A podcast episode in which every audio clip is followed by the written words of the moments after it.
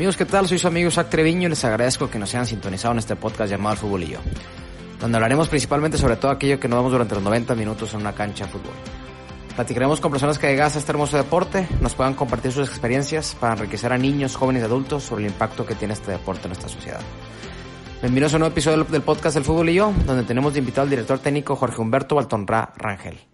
El profe Jorge Baltonra tiene una amplia experiencia dentro del fútbol en México. Ha sido auxiliar técnico entrenador reconocidos en el país, tales como el doctor Miguel Mejía Barón, nuestro buen amigo Víctor Manuel Bucetich y Pepe Treviño, como también con Javier El Vasco Aguirre. Ha tenido experiencia en selecciones nacionales, dirigiendo la sub-17 en el Mundial de Egipto de 1997, la eliminatoria mundialista previa al Mundial de 1994, igual con el doctor Miguel Mejía Barón, y con Bora Milutinovic en la eliminatoria de 1997, previo al Mundial de Francia de 1998, y como también a su vez con Ricardo el Tuca Ferretti en la Copa de Oro de 1993. Como director técnico tuvo la experiencia de dirigir equipos de las distintas divisiones del fútbol en México. Ha recorrido desde la tercera hasta la primera división en el país. Como también ha tenido a su cargo la dirección de fuerzas básicas de equipos como Pumas, Tecos, Monterrey, Pachuca y Morelia. Les dejo este episodio que tuvimos con el profe Altorra, a quien le tengo gran aprecio y seguramente nos enriquecerá sobre su experiencia y conocimientos que nos comparte del deporte que tanto nos gusta lo que es el fútbol. Ojalá disfruten esta charla, realmente la noté muy interesante.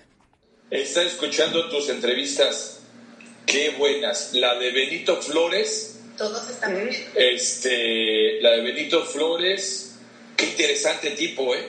Sí, sí, sí, sí, es de, de Guamuchil, ahí lo conocí en la carrera y este y tiene una muy buena historia, ¿eh? Tiene muy buena Sí. historia, ha logrado grandes cosas y se está preparando día a día en la parte de medicina deportiva, nutrición deportiva, psicología deportiva. Está haciendo las cosas muy bien, Benito. Eh, aunque no creas, tengo una, este, a ver, espérate. Tengo, mira, hice todos mis escritos Ajá. de las entrevistas que has hecho. Ah, qué bueno, qué bueno. Y te voy a decir por qué. Sobre todo la de la de Víctor Ujú. y la de Pepe Treviño. Sí, la de Pepe es muy buena. Fue la segunda que grabé, fue de los que apostó aquí en el, en el proyecto que estamos haciendo y se aventó con nosotros. Fue la segunda entrevista, la primera fue con el Gallo Jauregui, la segunda con Pepe y gracias a Dios esta es la entrevista número 31 y vienen sorpresas, eh, ya va varias gente en medio fútbol, futbolistas profesionales eh, que están interesados en, en- en- en que sigamos con esta plática. Oye, ¿cómo, cómo ves este con el Tato Noriega? Pues lo, lo estoy taloneando, a ver si me puedes ayudar ahí con él. Yo te ayudo. Ya, ya, le- ya le envié este. eh, es más, tengo un minuto para enviarle la. La Mándale la invitación. Sí, sí, sí. Oye, profe, pues vamos a empezar con la plática, ¿no? Eh, vamos a empezar desde el principio, ¿no?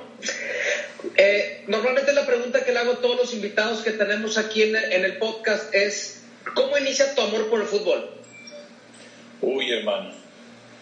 Pues desde mi padre. Tu papá jugó yo- en el, en el Barcelona de España. Mi papá debutó a los 16 años eh, en el Español de Barcelona. El estadio de- del, Barcelona, del, del estadio del Español del Barcelona, la puerta 24 tiene el nombre de mi padre. Pasó al Sevilla y del Sevilla pasa al Barcelona. Eh, logra una, una destacada carrera en el Barcelona, juega el Mundial del 34 para España en Italia. Y en la Guerra Civil Española eh, Barcelona hace una gira por América para recaudar fondos porque bueno la situación estaba muy muy difícil. Y es cuando mi papá lo invitan a jugar en el Club España y mi papá se queda con el Club España a los 33 años eh, resulta campeón ahí y después pasa al Atlante mi papá se retira de 42 años 42 años como futbolista profesional. No, a los 42 años. Ah, órale. A lo- de- debuta a los 16 se y, se, y se retira a los 42 años.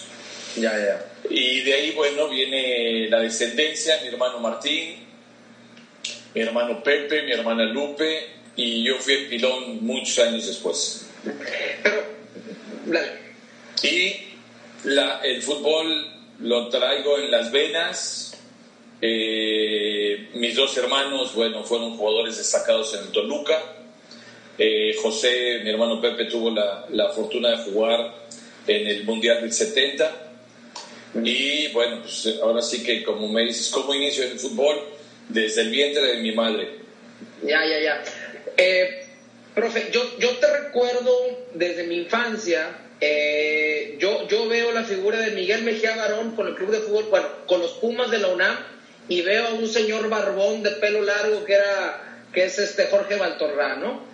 Pumas queda campeón esa temporada 89-90. No, 88-89. 90, 90-91. 90-91 con aquel gol del Tuca ante, ante el América que le mete a- al Negro Chávez. Posteriormente viene Miguel Mejía Barón con su equipo técnico al Monterrey y ahí es donde yo ya te ubico, ¿no? Eh, pero antes de eso, antes de eso, ahorita estabas platicando que, tu, que tus hermanos jugaron fútbol. ¿Tú llegaste a ser profesional o por qué no llegaste a ser profesional? ¿Cuál es la historia ahí detrás? Eh, yo lo más destacado que alcancé como jugador, y se puede decir profesional o no, fue eh, en aquel equipo donde también militó eh, Víctor Bucetich, el otro día que escuché su, su entrevista eh, en el Morelos, ¿sí? en Huastepec, un equipo que se derivó de las reservas profesionales del Atlante.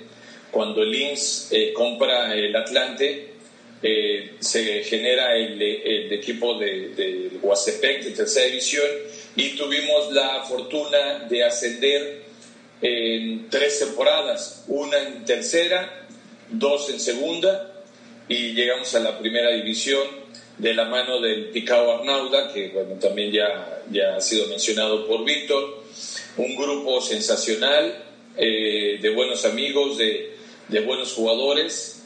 Eh, yo cuando llego, eh, cuando, más bien cuando ascendemos, eh, el Atlante nos envía como alrededor de unos 12 jugadores, entre los cuales venía, venía La Volpe, venía Alberto Jorge, venía Brandón y venían muchos otros.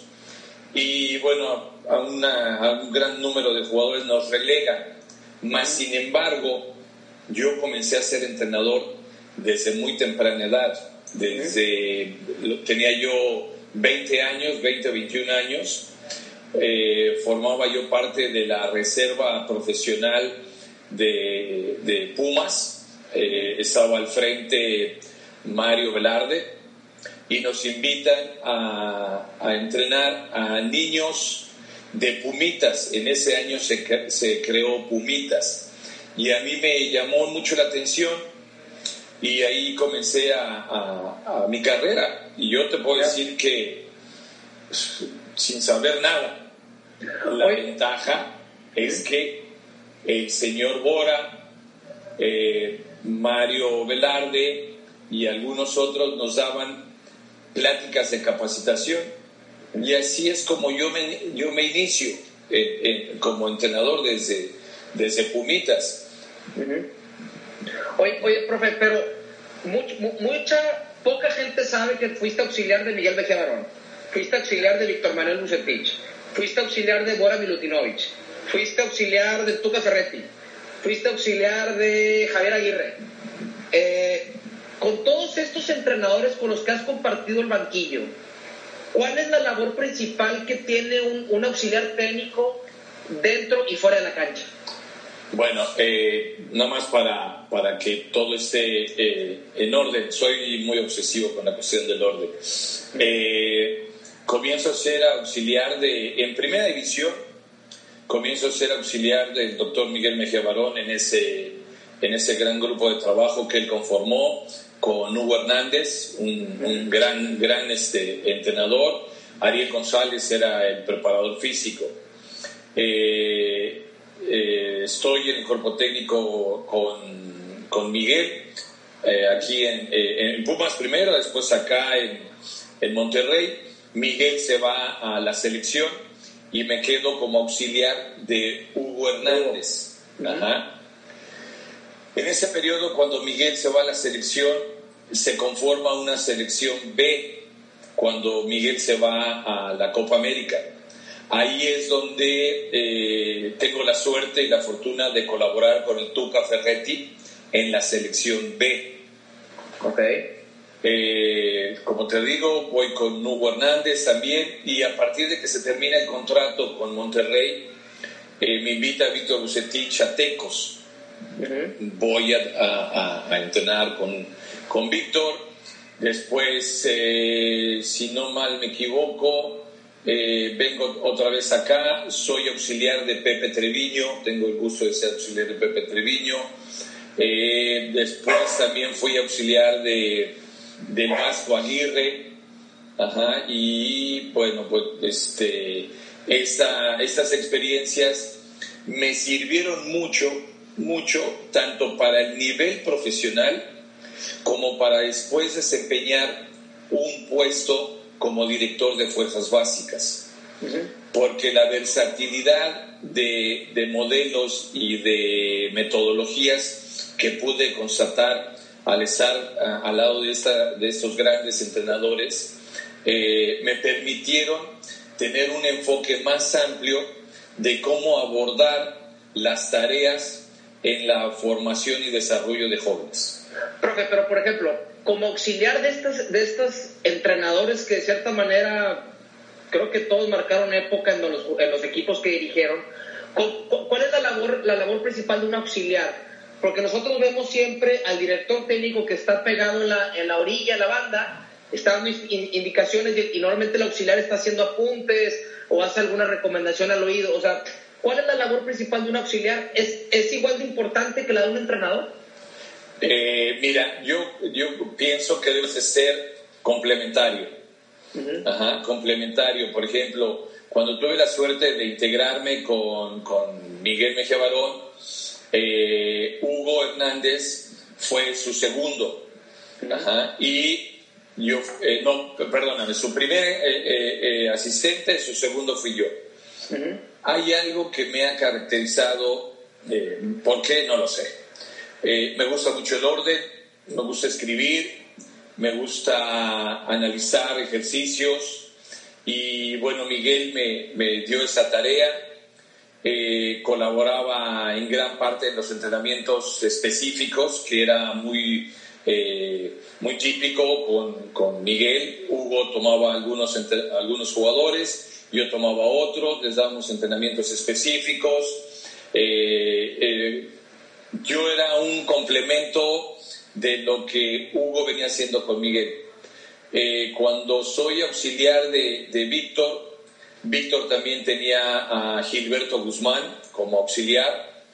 Eh, también llegué a hacer una labor muy parecida en donde tuve la, suerte de estar también al lado de, Miguel Ángel Ramírez, el preparador físico, eh, también muy metódico. Y bueno, eh, la, suerte que tuve es de llegar a los distintos equipos colaborando mucho en la, en la planeación, en la estructuración de ejercicios, en ideas de ejercicios. Se me da, es algo que, que, me gusta, lo desarrollé desde, desde que comencé a entrenar niños, tanto en, en Pumitas como en el Instituto México Primaria en, en México. Y bueno, eh, esa fue una de las formas con las que yo pude colaborar en los cuerpos técnicos. Entonces, en esa colaboración, me queda claro que las colaboraciones que has hecho en los entrenamientos, pues son, como tú dices, muy, muy metódicos, planificación de cierta manera del, entrenamiento, ¿no?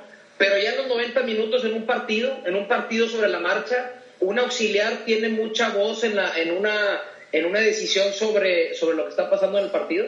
Sobre los planes de juego, eh, yo estaba en las tribunas, tomaba mis anotaciones y al medio tiempo bajaba a, compartirlas con, con, los entrenadores. Por ejemplo, con eh, el Vasco Aguirre, su primer auxiliar era eh, Rubén Ayala, el ratón.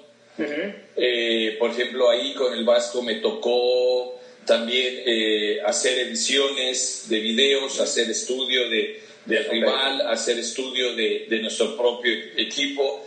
Fue otra de las cosas que, por ejemplo, con Miguel eh, desarrollábamos mucho, tanto el análisis del rival, de nuestro propio equipo y hacíamos ediciones. Entonces, cuando llegué yo con el Vasco, tenía una, una vasta experiencia en este sentido, eh, le proporcionaba todo eso y bajaba también al medio tiempo a compartir las ideas y lo que yo había visto desde la tribuna con Rubén Ayala y con el Vasco.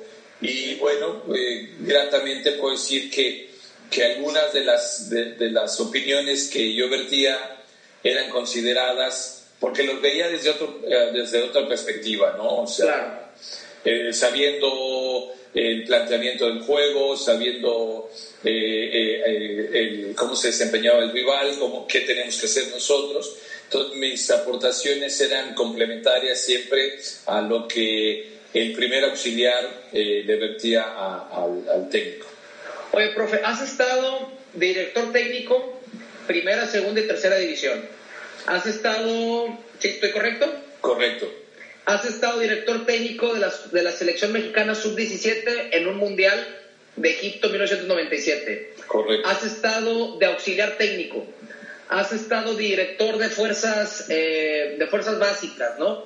Eh, en equipos Pumas, Monterrey, Morelia, Tecos y Pachuca, por mencionar algunos.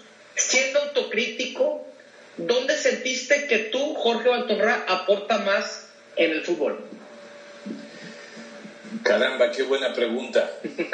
qué buena pregunta. Y no te la esperabas, ¿eh? No, qué, y qué, qué, buena pregunta y qué, qué, difícil. Híjole, lo que pasa que la verdad, eh, el haber estado en los cuerpos técnicos en los que estuve eh, me dio una gran satisfacción, eh, porque además muchas veces con algunos de los técnicos tuve debates interesantes y fuertes. Ajá. Eh, precisamente eh, como parte de una colaboración, de no decir, de no decir sí a todo. Claro. Y bajo circunstancias muy ásperas y muy difíciles, en donde había que tomar decisiones determinantes eh, en muchos aspectos en un primer equipo. ahí fue, fue muy, muy placentera mis experiencias. el haber vivido el Mundial eh, fue algo que la verdad, primero yo no me imaginaba, porque yo comencé a ser auxiliar de Jesús del Muro, un, un gran jugador, un gran técnico con una gran experiencia en aquel proceso del 95 al 97 con la sub-17. Eh, yo comencé a ser auxiliar de él. Nada más que Jesús del Muro tomó la decisión de ir a dirigir a Cruz Azul y el ingeniero Aguilar Álvarez, que en paz descanse, que la verdad fue una, una, un gran guía para mí, tanto en Pumas como en la selección, porque él se encargaba de las selecciones menores. Me dijo, Jorge, tú te vas a hacer cargo de, de dirigir este, ese mundial. Y tuve la suerte también de acompañar a alguien que muy probablemente conoces, eh, Ricardo López, que había trabajado conmigo en, en básicas de Monterrey, él fue mi auxiliar. Ese momento también eh, fue eh, muy, muy especial para mí. Y donde más eh, pleno me he sentido definitivamente es como director de, de Fuerzas Básicas. Ok. Estuviste en Pumas, te tocó una camada muy importante en Pumas, ¿no? Bueno, lo que pasa que en Pumas yo comencé desde el año 84 siendo auxiliar en la, en la categoría de 14 años con el Sobuca García. ¿Pero ya como director? ¿Como director de Fuerzas Básicas? No, no, como entrenador. Ah, ok. Como entrenador. Yo comienzo como entrenador mm. desde lo más básico, ¿eh? desde la tierrita, desde...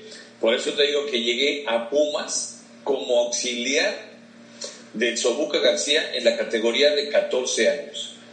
A partir de ahí tuve la suerte de ir escalando eh, eh, peldaños. Después fui director de, de la categoría de 16 años, donde tuve a jugadores como José Francisco Gabriel de Anda, de 16 años, a Braulio Luna, Alberto Rodríguez. Y a, varios, varios por ahí. También tuve más adelante cuando fui director de, de, cuando fui entrenador de, de, la Reserva Central, que era el tercer equipo en aquel entonces. Ahí tuve a Ramón, a Ramón Villaceballos, por ejemplo. Después pasé a ser auxiliar de Rubén Medina en la, en la Reserva Profesional y bueno, pues ahí me tocó, me tocaron mocosos, el Tato, Roberto Medina, eh, mismo Sergio Bernal, un montón de, de, jóvenes, eh, que, pero yo como auxiliar de, de, Rubén Medina, ¿eh? Ya, ya, ya, Comienzo a tener contacto con el doctor Miguel Mejía Barón gracias a, a ser inquieto. ¿A qué me refiero? Miguel toma el primer equipo y yo le ofrezco comenzarle a grabar partidos y darle información de sus equipos rivales. Lo que es la inteligencia deportiva en aquel momento, en VHS y beta. No, no, hombre, que VHS y beta, una, camarita rascuache. Bueno, déjame decirte que el primer equipo que me mandó eh, eh, espiar, por decirlo de alguna manera, el doctor Miguel Mejía Barón, yo no formaba parte de su cuerpo técnico, yo era un colar. Yo trabajaba en básicas, pero, pero este, la verdad me llamó siempre mucho la atención la manera de, tanto de ser de Miguel como de dirigir. Entonces, el primer equipo que yo fui a, a, espiar fue al Tigres de, de, Carlos Reynoso, que entrenaba en el centro de capacitación. Entonces me camuflajeé por ahí, y, este, y comencé a grabarle porque era además el primer equipo. Y de ahí comienzo a tener este, contacto con Miguel, me manda aquí, me manda allá.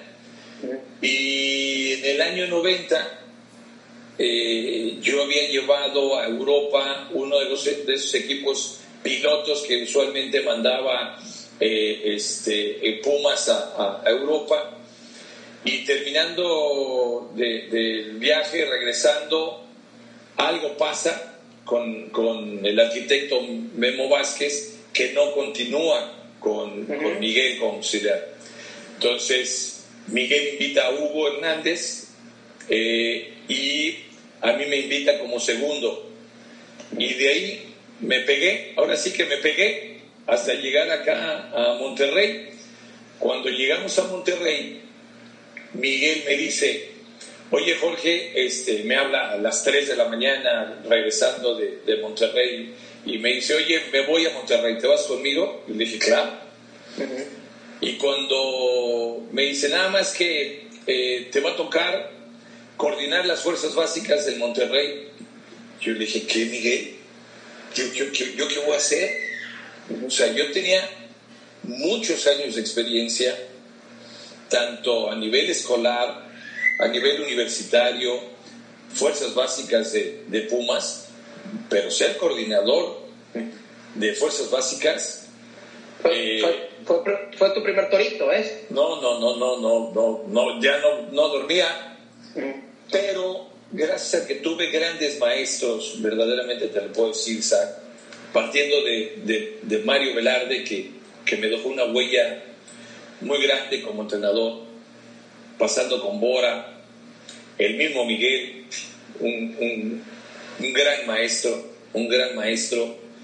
Eh, y como yo, como te he dicho, he sido muy obsesivo de, escribir, de anotar, de poner orden, de, hacer todo esto, se me facilitó. También, te voy a decir por qué, porque me encontré un gran grupo de trabajo en, las fuerzas básicas de, de Monterrey un grupo de entrenadores inquietos, con deseos de aprendizaje, con deseos de integración y sobre todo algo que valió mucho en aquel momento es que eh, el señor Jorge Lanquenado, que en paz descanse, estaba convencido.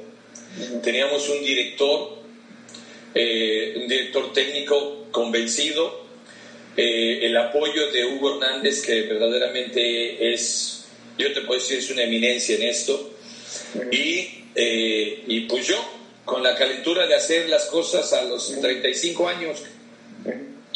Y así y así como, oye, adelantándonos ya, ya, ya más adelante en tu etapa profesional, eh, diriges una selección sub-17 que al día de hoy, digo, a lo mejor no antes, pero al día de hoy ya es una selección top en México, ¿no? Por los dos o tres, los dos campeonatos del mundo que ha ganado y un segundo lugar que ha tenido últimamente, ¿no?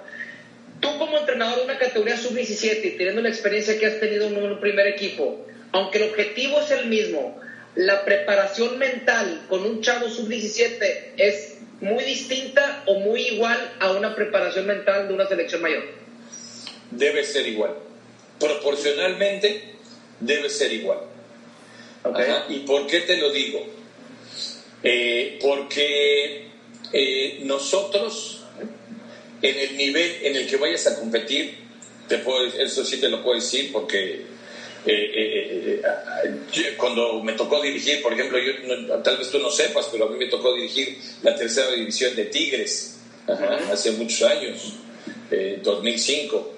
Me tocó, y esto que tú estás mencionando acerca de, de la sub-17 y de Liga de Ascenso también, donde me tocó dirigir, tú siempre tienes que preparar de forma integral al jugador y al decirte de forma integral estoy tocando eh, mucho la parte mental. Pero es un trato distinto a un sub-17, a un profesional, ah, ah, mentalmente. Eh, es, un, es un, ojo, es un, es un trato distinto, pero no varía eh, el fondo y la forma. Ok. Ajá. Porque tú tienes que buscar sacarle el máximo rendimiento a cada uno de los, de los individuos que están bajo tu, bajo, eh, tu, dirección? tu dirección. Y también esto te lo quiero decir, por ejemplo, ahora que me tocó dirigir mujeres y niñas en San Antonio, igual. O sea, tú tienes que buscar la manera de motivarlos, ¿sí? encontrar sus puntos esenciales en el aspecto mental y complementarlo de esta manera con sus otras cualidades. Pero no todos se motivan igual. No, eh, curiosamente te puedo decir que hay veces que en el sector amateur se motivan mucho más que en el sector profesional. Por ejemplo, hemos tenido, en varias pláticas que he tenido contigo, me has, me has, este, me recalcado mucho que te tocó dirigir a un jugador que, que, para mí es histórico en la ciudad de Monterrey y es histórico a nivel selección nacional porque pasó por todos los procesos. Luis Ernesto Lucho Pérez. Te tocó dirigirlo, ¿no? Uy, no, pero Lucho Pérez es un garbanzo de libra. Sí. Desde los 15 años. ¿Por qué consideras que Luis Pérez, ya futbolista hoy retirado, que se está preparando en otro nivel eh, para continuar su carrera dentro del fútbol, es un caso de éxito del fútbol mexicano? Mira, eh, eh, voy a hacer un comercial, si me lo permites. Este, yo estoy dando capacitación eh, de dos temas principales. Uno es la educación deportiva, que estoy convencidísimo ¿sí? de, la importancia de la educación deportiva, y otro es eh, eh, un entrenamiento en base a una metodología integral. En ambos casos, la formación de la persona son trascendentes. En la educación deportiva, yo me encuentro a un Lucho Pérez, en una cancha de tierra a los 15 años, porque además él era un año más chico de la generación que nosotros llevamos, y él fue nuestro capitán. Eh, pero lo, sólido de su, de, su, de su formación como persona, comenzando desde la, desde la casa, complementándose en la escuela, eh, en el contexto social en el que, en el que, en el que se desenvolvía, le dio una formación muy, muy este, sólida en lo que a su persona se refiere y la supo complementar muy bien con todo el ámbito deportivo. Y por ejemplo, Luis Pérez a los 15 años, que dices que lo conociste, ¿a los 15? Sí. ¿Sí? ¿Ya sabía que quería ser futbolista profesional? Sí. Él ya tenía definido desde esa, desde esa etapa. No, hombre, desde que me lo llevé desde la cancha de tierra a los entrenamientos de la, de la, este, en el centro de capacitación, eh, junto con Jesús del Muro, nos convenció plenamente. Y te digo, eh, eh, eh, además, déjame decirte, no solamente jugaba una posición, ¿eh? Lucho llegó a jugar de contención, de, de medio por fuera, de lateral. es algo de lo que mucho te, te platicó este, Pepe, Pepe Treviño, que ahora está con la sub-17 de, de, Monterrey.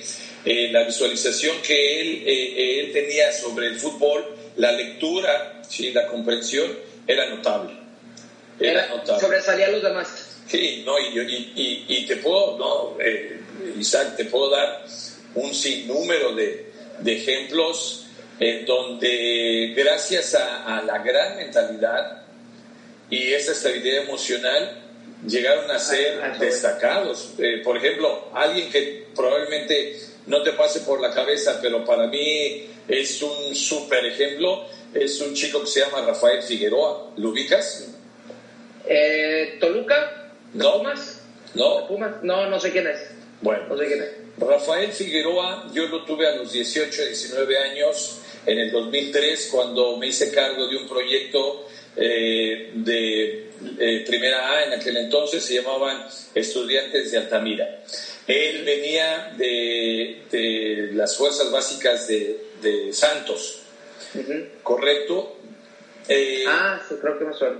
Él ya fue, él fue campeón tres veces con Santos y con tres distintos entrenadores. Y también formó parte ya del cuerpo técnico del primer equipo. Ajá. ¿Y por qué lo toco eh, en este tema de lo de la mentalidad? Porque eh, la mentalidad es, es muy amplia, se divide, se subdivide en muchos aspectos, cognitivo, emocional, eh, formativo, etcétera, etcétera. Y él, una de las cosas que tenía era un gran deseo de aprender, porque no era dúctil con el balón, mas sin embargo aprendió a desarrollar otras habilidades y otros hábitos importantes que le ayudaron a funcionar como un gran defensa central y como un líder de la Ya, ya, ya, ya lo recuerdo, ya lo recuerdo. Entonces tú, tú, tú crees firmemente, obviamente tienes, tienes que tener unas cualidades técnicas, tácticas para jugar al fútbol y destacar sobre los demás, pero la parte mental es, es lo que tienes que estar desarrollando día con día para que, para que seas mejor futbolista. Definitivamente, definitivamente, y te lo, te lo mencionó Víctor, eh, Víctor Bucetich en su entrevista, te puso ejemplo al Bofo Bautista, te puso ejemplo a, a- a Corona, al Tecatito Corona, eh, por ahí creo que también tocó algunos, algunos otros jugadores como Tita y eh, como el mismo Aldo Enigris, ajá. Eh, Pepe Treviño también eh, eh, tocó más o menos el tema, en donde también la parte mental involucra la parte cognitiva ajá, y emocional. Entonces esto yo creo que eh, cada vez eh, tiene mayor trascendencia dentro de la formación y desarrollo de jugadores, porque también te puedo tocar otro tema como Luis Hernández, el matador, Sí, sí, sí, sí, sí. que no sé si sepas cómo llegó a Monterrey. Llegó de Veracruz, no, de Cruz No, Azul. No, no, llegó, Llegó, llegó unas pruebas, ¿no? No. Un camión y llegó unas pruebas. sí, eh, llegó a pedir... Lo trajo, lo trajo a Mejía Barón. No, nadie. Íbamos saliendo Miguel, Hugo y yo de la finalización de un entrenamiento y se le puso enfrente al doctor Miguel Mejía Barón y le dijo, oiga, profe, ¿me puede dar unas pruebas? ¿Me puede probar en el equipo? Y hasta Miguel le preguntó, a ver, ¿qué, le- qué ¿En el primer equipo? Sí, sí, sí. Y dijo, sí, sí, sí, sí, sí. Y dice, ¿de dónde vienes? Él venía de hacer unas pruebas en Santos y que no le habían gustado cómo tratar, cómo lo habían tratado. Ajá. Y bueno, pues ahí coincidió, habló con Miguel y, y- y te puedo decir que se ganó un lugar en base a la mentalidad y la tenacidad que él tenía, ¿eh? porque lo que lo sacó a flote ahí principalmente fue su gran mentalidad para competir y bueno, una jugada clave que identifica su personalidad es la que le hace a, Holanda. A Holanda, claro. Y así, así te puede... Este, son muchos, muchos. Sí, pero por ejemplo, entonces tú estás hablando que de ese jugador tiene esa mentalidad de sobresalir, de aprender cosas nuevas, de hacer el sacrificio para seguir siendo futbolista, etcétera, etcétera. Pero ustedes como, como cuerpo técnico, eh, ¿hasta dónde llega su responsabilidad para seguir motivando a ese jugador para que se siga preparando y tenga esa mentalidad? ¿Sí me explico? Porque tú puedes decir, me tocó Luis Pérez, era un crack, y él, ya sabía lo que quería hacer, y, y punto, ¿no? Pero ustedes hay una labor día a día donde tienen que estar convenciendo o motivando a ese jugador para que la pueda romper. Muy interesante otra vez tu pregunta y te voy a decir por qué. Eh, porque tuve la suerte de primero comenzar con el doctor Miguel Mejía Barón en Pumas. Él tenía un tipo de, de comunicación eh, cordial con los jugadores, pero al mismo tiempo ser muy claro en, en el tipo de, de, exigencia y necesidad que había que, que dar por parte del jugador.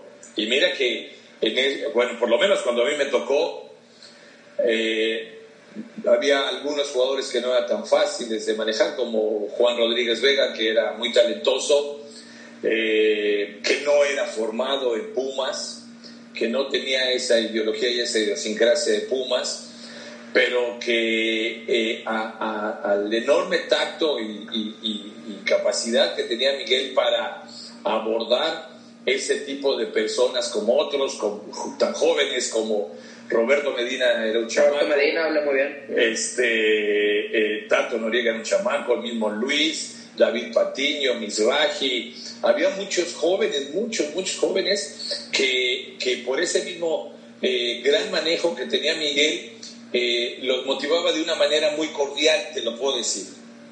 Llego con Víctor Bucetich, recién de ser campeón, con un monstruo de, equipo, todos los que ustedes platicaron aquella vez, y, y, Víctor, de una manera muy distinta a la, de Miguel, pero también de una manera cordial. Ajá. Eh, convencía, motivaba, estimulaba y le daba. No, por sorpresa cuando llego a, ser auxiliar del Vasco Aguirre. No, no, era espectacular el Vasco Aguirre. Espectacular. Y mira que ese, ese equipo que le tocó, eh, con el que fue campeón, que eh, tenía a, a, Juan Pablo, ¿te acuerdas? Sí, que en paz descanse también. Sí. No, no, eran jugadores muy difíciles de manejar. Estamos hablando de Pachuca. De Pachuca. De Pachuca, campeón. Sí, sí, sí, y después le, eh, eh, estuvo ahí un brasileño, ay, se me fue ahorita su, su nombre, un brasileño nada fácil también de manejar. Eh, pero el Vasco los motivaba y de otra manera, Y no cordial. Y te puedo decir que no cordial. Casos de éxito que te ha tocado a ti, que dices, este chavo estuvo conmigo, aparte de Luis Pérez, aparte de Figueroa, este chavo estuvo conmigo y, y él destacó, él, él, destacó sobre los demás porque dio ese extra. Y eh. casos, digo, igual no puede, si quieres no menciones nombres, casos de aquellos jugadores muy talentosos que se quedaron en el montón.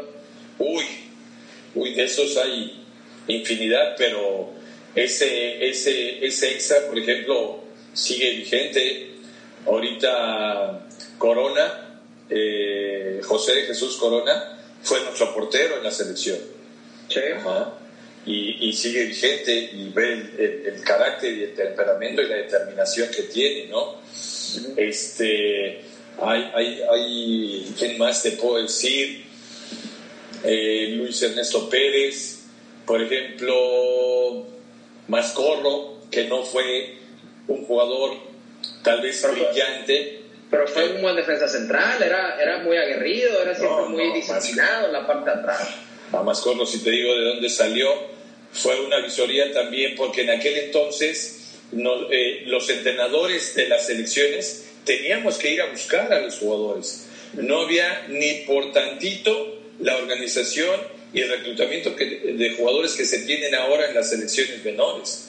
¿no? En aquel entonces, eh, Jesús del Muro y yo teníamos que andar recorriendo equipos de primera y segunda división y Mascorro salió de la segunda división de, de Correcaminos, del Tamaulipas. Y, bueno, la verdad, un sinnúmero de, jugadores que, gracias a, a estar convencidos ellos mismos de, la dedicación, la constancia y la perseverancia que tienen que hacer, que deben de tener eh, para salir adelante. Por ejemplo, ahorita uno que me viene a la, cabeza, eh, jugador que admiro mucho, lo conocí en segunda división, eh, Iniesta, el Lobo, el de Pumas. El de Pumas. Él tuvo que pasar también por situaciones muy difíciles para poder llegar al primer equipo, pero te puedo decir que desde que lo vi, eh, tuvimos una, una, muy buena relación, una muy buena amistad, porque además después me enteré que conocíamos a, su familia y velo dónde está. Pero es gente que está muy, muy, muy convencida de, de lo que quiere llegar a ser. ¿Quieres que te diga otro que te vas a sorprender? A ver.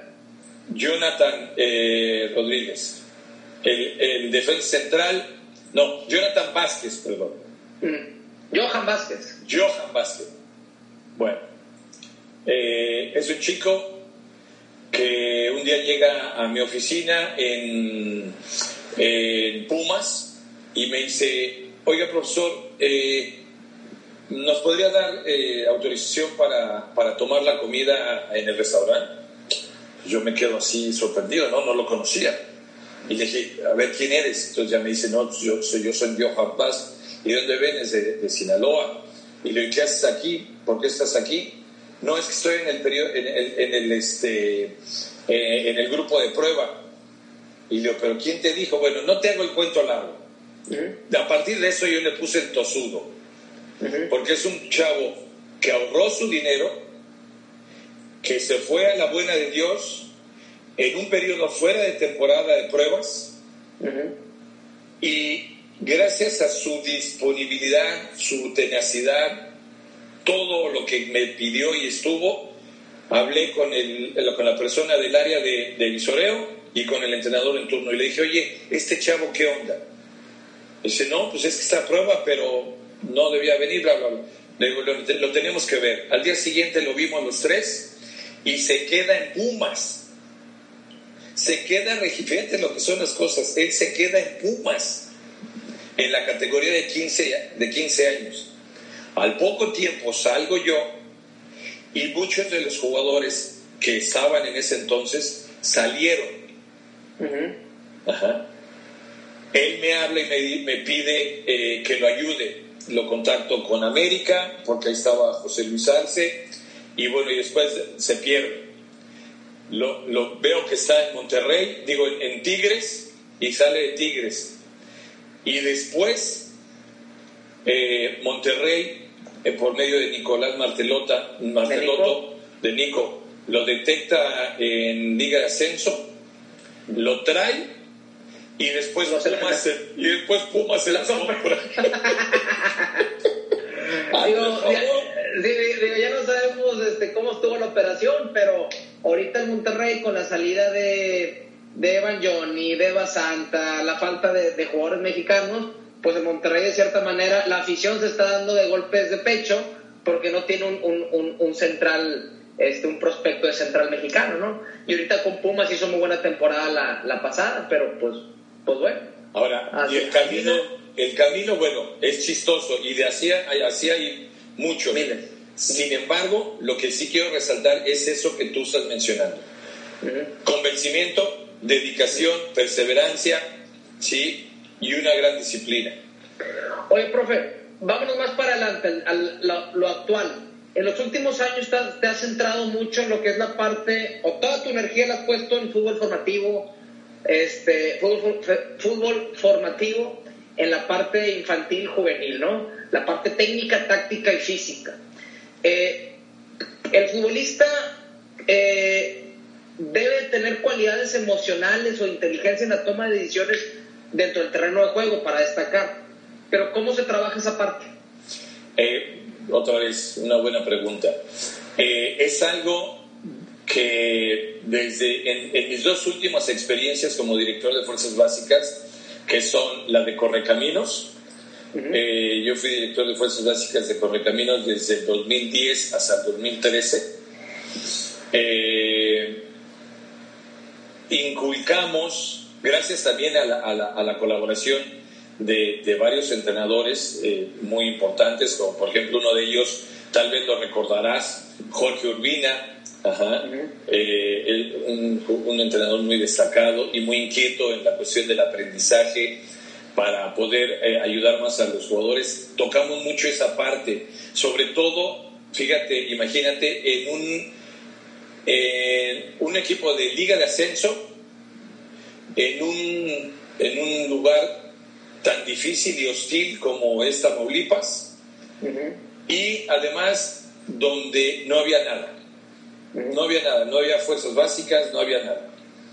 Entonces, eh, gracias también a que, bueno, uno, yo te puedo decir, no he parado de investigar, de seguir aprendiendo, de actualizarme en muchas áreas. Esta parte de, del desarrollo cognitivo y vinculado al emocional es sumamente trascendente para poder tener una estabilidad en tu toma de decisiones, y estoy repitiendo eh, palabras que tanto Víctor como Pepe eh, te, tocaron en, muchas ocasiones porque son muy comunes en la actualidad. Eh, todo esto lo debemos de tener bien claro nosotros los entrenadores para que no solamente estemos pensando en ganar el sábado, sino verdaderamente asentar las bases firmes eh, de manera integral en cada uno de los elementos que tengamos y no solamente en los que pensemos que van a llegar, sino también en los que, hay que, no, que no tienen esas grandes posibilidades. A eso iba mi segunda pregunta. ¿Por qué el prospecto, un prospecto juvenil, entiéndase un jugador con cualidades físicas, técnicas, tácticas, eh, que tiene cualidades arriba del promedio, no llega a la primera división o si si llega, en un abrir y cerrar de ojos eh, desaparece. ¿Por qué pasa eso? Porque es algo mental, es algo que no, que no, se le entrenó eh, en las fases infantiles, juveniles, que tiene que desarrollar esa parte cognitiva, de inteligencia emocional dentro de un terreno de juego. Yo, una de yo te voy a hablar desde que eh, era yo entrenador de la, eh, eh, auxiliar de la sub-17 y entrenador después de la sub-17. En aquel entonces, uno, de uno de las patadas que le dieron a la juventud fue el incremento de los extranjeros. Ajá. Yo te puedo decir que gran parte de que muchos jugadores se queden a la orilla es por el sistema tanto el sistema de manejo de las directivas, cuerpos técnicos, fuerzas básicas, como el sistema de competencia que tenemos eh, eh actualidad de estos torneos cortos. Yo tuve la suerte de, estar en tres equipos en donde había una línea sumamente eh, benéfica para darle salida a esto. El primer equipo en el que estuve fue en Pumas. El ingeniero Aguilar Álvarez era el que mandaba en todo lo que era relacionado con fuerzas básicas y cómo debíamos de, de, manejar a los jóvenes de fuerzas básicas. Por ejemplo, él, una de las cosas, una de las condiciones que nos podía era que no tuviéramos más de 16 jugadores en el equipo. Oiga, eh, ingeniero, pero es que este es interesante, es... No, no, no, no, no, no, no, no. De, tus 11 titulares, él nos decía, de tus 11 titulares, esos son los que quiero que lleguen al primer equipo. Y tiene cinco más. Entonces, desde ahí, el presidente de la institución establecía un número de jugadores definido para que pusieras más empeño en la formación. Segundo, segundo escalón, los entrenadores. Los entrenadores del primer equipo de Pumas siempre sabían que el primer lugar donde tenían que buscar eran sus fuerzas básicas. Y había que hacerlo. ¿Correcto? Segundo equipo que me tocó así. Eh, Monterrey, con el ingeniero Blanquenao. Eh, en el primer equipo, eh, Miguel Mejía Barón y después Hugo Hernández. Entonces, una de nuestras intenciones era darle oportunidad a nuestros jugadores de Monterrey y que después esto se siguió con Magdaleno Cano, que hizo una muy buena labor, etcétera, etcétera. ¿no? Otro equipo convencido de, de, de, esta, de esta línea de trabajo, Pachuca, eh, este, Andrés Fasi, eh, Jesús Martínez. Jesús Martínez, el Vasco Aguirre en el primer equipo y yo en fuerzas básicas.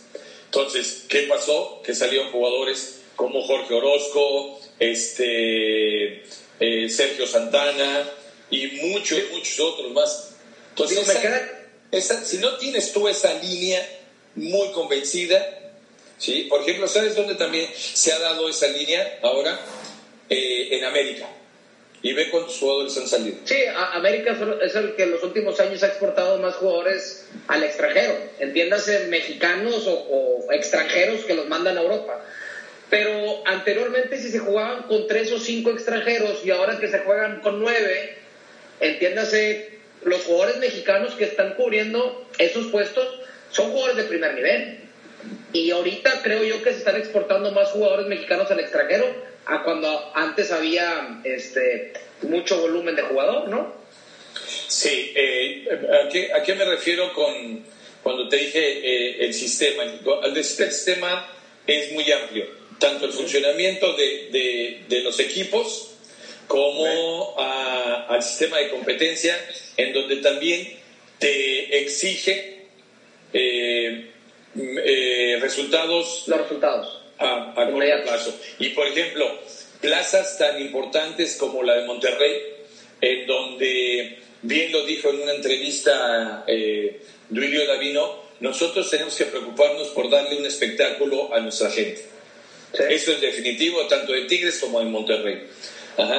Solamente que el manejo, el manejo que le han dado una directiva y otra, es que eh, eh, tanto con Duilio Davino, eh, ahora llegando Duilio Davino, y sobre todo también con la magnífica labor que ha llevado Nicolás Martelotto, ve cuántos jugadores han salido de, de, este, de básicas. Ajá.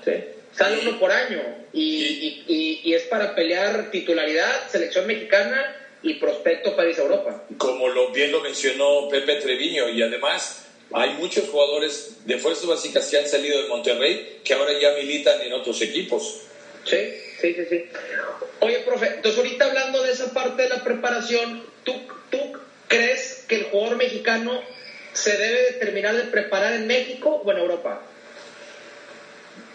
Es eh, yo diría, yo diría principalmente que dadas las eh, organizaciones que le dan una gran importancia a las fuerzas básicas, llámese Santos también, llámese este, Pachuca, llámese Monterrey. Eh, hay jugadores que con la, buena preparación que están teniendo muchos entrenadores y sobre todo ese afán de conocer más sobre eh, la, la, educación deportiva, la formación de jugadores, yo pienso que eh, si nosotros les damos un, poco más de ayuda, eh, dejándolos participar eh, en los primeros equipos, se pueden terminar de formar aquí para posteriormente irse. Y bueno, Herrera, mi, Héctor Herrera, es un ah, ejemplo. Sí, sí, sí, sí. Pero, por ejemplo, la, otra contraparte es este Diego Laines, por ejemplo, que se estaba haciendo las cosas bien en América con procesos de selección infantil ahí con el Chima Ruiz, que también lo menciona en, el podcast, este, y se va a Europa y no juega. Ay, eh, tengo revuelto ahorita en mi cabeza las entrevistas que escuché, porque he escuchado muchas entrevistas tuyas, Y por ahí no me acuerdo quién te hace mención, o la verdad no sé si es contigo, eh, porque ahora hemos oído tantas videoconferencias, bla, bla, bla, bla, y, eh, donde dice que eh, creo que fue Pepe Treviño, el que dijo que Laines es un, es un jugador que te impacta a primera vista. Creo que fue Pepe Treviño. Eso, eso lo dijo Pepe. Bueno, a primera vista, y es cierto. Y ahí hace una mención Pepe Treviño muy buena en relación al el conocimiento del juego también en otros aspectos y no solamente el ofensivo. ¿Sí? Y también la preparación que debe tener el jugador para tanto el conocimiento como la disposición ¿sí? y el compromiso para desarrollar tareas no solamente en el aspecto defensivo. Ajá. Entonces, esa, esa, esa formación es lo que voy. Es, ese tipo de formación se puede aprender de A a la Z en, México claro. o, tenemos que irnos a Europa eh, cuando no eres titular para, para ya aprenderlo. Salir de eh, esa zona de confort para aprenderlo ya. Todos los casos son eh, especiales, pero en, este, en este, en el que estamos tocando de Lines, ¿sí? considero que la descripción que dio Pepe Treviño es precisa y además tiene más valor ahorita la opinión de Pepe porque él está dirigiendo Sub-17 y ya dirigió Primera División y ya fue campeón en Honduras. Entonces el bagaje que él tiene es sumamente importante para ese tipo de categoría. Ya.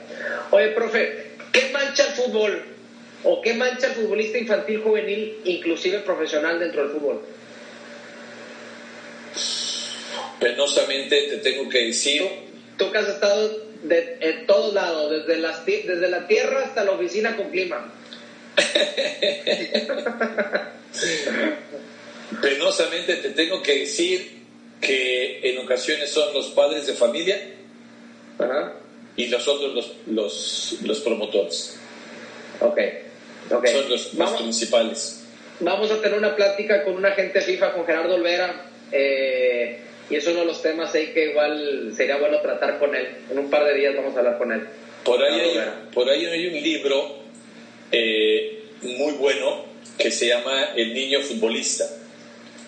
Es escrito, si no tengo mala memoria, por un chileno y te describe cómo eh, ha llegado un momento en donde eh, el jugador talentoso eh, eh, aquí lo toca sobre todo en, la parte de Sudamérica, es ya manejado como ganado. O sea, pero también esto, eh, esto como te, te, lo repito y no te voy a decir nombres, pero me tocó vivirlo, se descompone partiendo en muchas ocasiones desde los padres de familia. ¿eh? Sí, ya, ya, ya.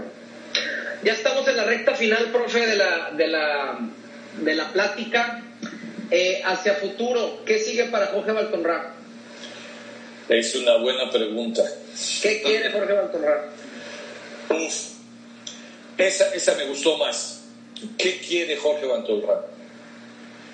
Eh, tengo el enorme deseo de compartir toda mi experiencia, mis conocimientos y mis inquietudes en donde me lo permitan. Puede ser a nivel directivo, puede ser a nivel de, director, puede ser a nivel cancha. Eh, ahorita vengo de, haber tenido una enorme satisfacción en San Antonio, en Estados Unidos, al estar este, colaborando en una academia de nombre Corinthians, en donde tuve la oportunidad tanto de coordinar como de entrenar niñas, mujeres, niños y hombres. Y partiendo del modelo que, bueno, es el que te, que te mencioné de, de, la capacitación que estoy dando, la, la, educación deportiva y el modelo integral, saber que eh, esto que propongo, primero, que es algo muy importante, Isaac, que las niñas y los niños sean felices con la práctica del deporte que están este, realizando. Independientemente de si van a ser jugadores de élite o no, pero que sean felices. Dos, que esa felicidad que ellos eh, eh, desarrollan en, el campo de juego, sobre todo con un gran respeto al balón, que es algo que, que, que me encanta, les transmita esa felicidad a sus padres de familia y al público. Entonces, ¿qué es lo que quiero?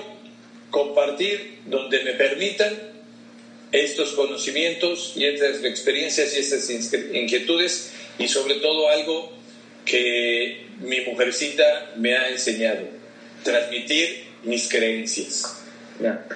Me faltan tres preguntas que es con las que cierro normalmente el programa. Ya me las sé y te quiero decir que ya me las sé porque verdaderamente muy interesantes tus entrevistas. Gracias. Y entonces, bueno, por eso te puedo decir que ya, que, ya sé cuál, a dónde vas.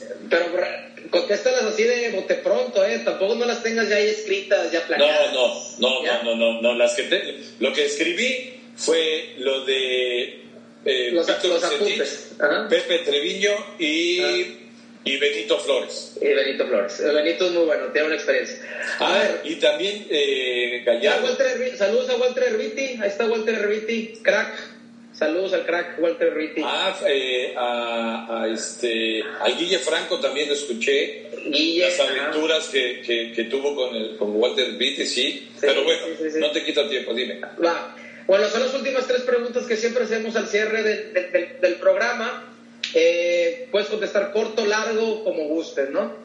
¿Cuál ha sido tu experiencia más gratificante dentro del fútbol? Eh, recibir orientación y motivación de mi señor padre, el maestro Martín Bantolrán, cuando yo formaba parte del equipo eh, de secundaria. Escuchar a mi padre diciéndome eh, qué era lo que tenía que hacer y alentándome a lo que hiciera es una de las mejores cosas que he podido recibir en mi vida. Ya, ya. Oye, y, y, de, ¿por qué tú actualmente el estadio No Camp ¿Tiene la puerta el nombre de tu padre? No. el estadio del Español de Barcelona. Ah, del Español de Barcelona. Tiene el nombre de la puerta de mi padre. Mi, en, el No Camp, mi papá está en el museo como parte de los jugadores más destacados del Barcelona. Ah, y una, una, una acotación que te puedo dar es que en un clásico entre Real Madrid y, y Barcelona, que veo que allá tienes la, la playera del Real Madrid. Madrid, ajá. Un clásico eh, donde el Barcelona le ganó 5-0 al Real Madrid. Mi papá nada más les hizo 4. Ah, nada más. nada ah, más. Y es un récord que, que hasta, hasta la fecha. Ni, Ronaldinho le ha hecho cuatro al Real Madrid. Te, te, voy a enviar ahí la, eh, eh, los periódicos de allá que año con año, cuando se da el, el clásico del Real Madrid-Barcelona, ellos lo publican. El derby. ¿Cuál, ¿Cuál, ha sido tu experiencia más difícil dentro del fútbol? La eliminación del Mundial. ¿La sub-17? Eh, la eliminación. Eh, habíamos hecho un... Habíamos conjuntado un grupo de jóvenes, la verdad, eh, con mucho talento. 14 de los 18 que llevé este, tocaron la primera división, unos de forma brillante, otros no tanto, pero había una gran ilusión de poder trascender, además era algo que, que, era nuevo para una categoría de sub-17, ¿no? Y nosotros, eh, eh, con un simple empate contra Mali, eh, avanzamos a la siguiente ronda y para mí, en todo lo que me ha tocado vivir, ha sido uno de los golpes más fuertes. Ya, ya. ¿Y qué es lo que más le agradeces al fútbol? Pues a lo mejor a ver repetitivo de algunos que ya has, entrevistado. Las amistades. Las amistades. Los amigos. Eh, y te quiero decir que esto desde, desde la parte amateur, de cuando dirigí niños de, de 6, 7, 8, 12 años en, las escuelas hasta el fútbol profesional y también te puedo decir satisfactoriamente que algunos que no llegaron a ser profesionales y que me siguen hablando y me siguen agradeciendo el, el haber podido darles algunos consejos, sobre todo para, para encontrar un buen camino en la vida y no solamente el fútbol. Ya, ya. Pues es todo, profe. Ya terminamos. Se nos fue la hora y fracción así de volada. Este. ¿Puedo decir algo? Claro, adelante. Eh, cuando quieres, si devuelves una buena pared en el Albacete. a ver, profe, a ver, no, no, ¿Cuándo quieres? Diga, dígame algo. Yo tengo muy presente un partido que yo jugué en carrera. No sé por qué estabas ahí en la cancha acá en Profusoc, digo, en Escamilla, en la cancha 1. No sé si te llevó mi papá o acompañaste a mi papá, no sé por qué. Y a lo mejor escuché mal, nada más quiero que ahorita ante este público digas la verdad. Tú dijiste, pregunta, que cuando me viste jugar, ¿te recordé a Luis Pérez cuando jugué fútbol o no? ¿O es una, o es una idea loca que traigo? Porque hay gente que no me cree, a lo mejor escuché mal. No, no, no, no es mentira. Porque yo, yo lo que vi en ti en ese momento, en ese momento, en, ese esa situación de juego, y tal vez contra ese rival, me mostraste eso. No me preguntes de partidos en el Albacete. No, no, no, Albacete ya, ya, ya, era puro, ya era puro cotorreo. Con el TEC de Monterrey, el primer semestre de carrera, cuando jugué, ¿dijiste eso sí o no? Correcto, estás diciendo. Gracias, gracias. No, es que a mí hicieron mala fama una vez Bucetich dijo que no se regresar paredes. Digo, pues, ¿cómo no se regresar paredes? Y el profe Baltonra me dijo que juego como Luis Pérez. Pues ya no entiendo, ya no entiendo. Pero, pero, pero, eh, que quede bien claro. ¿Cuándo quieres regresar las paredes? sí, sí, sí. Okay. Pero, ya estoy grande, ya, ya, ya, ya, ya, ya se me quitó el, sueño de ser futbolista profesional. Ya lo juego ya de, de Te agradezco mucho, Isaac, el que me hayas permitido estar en este, en este evento, en este programa.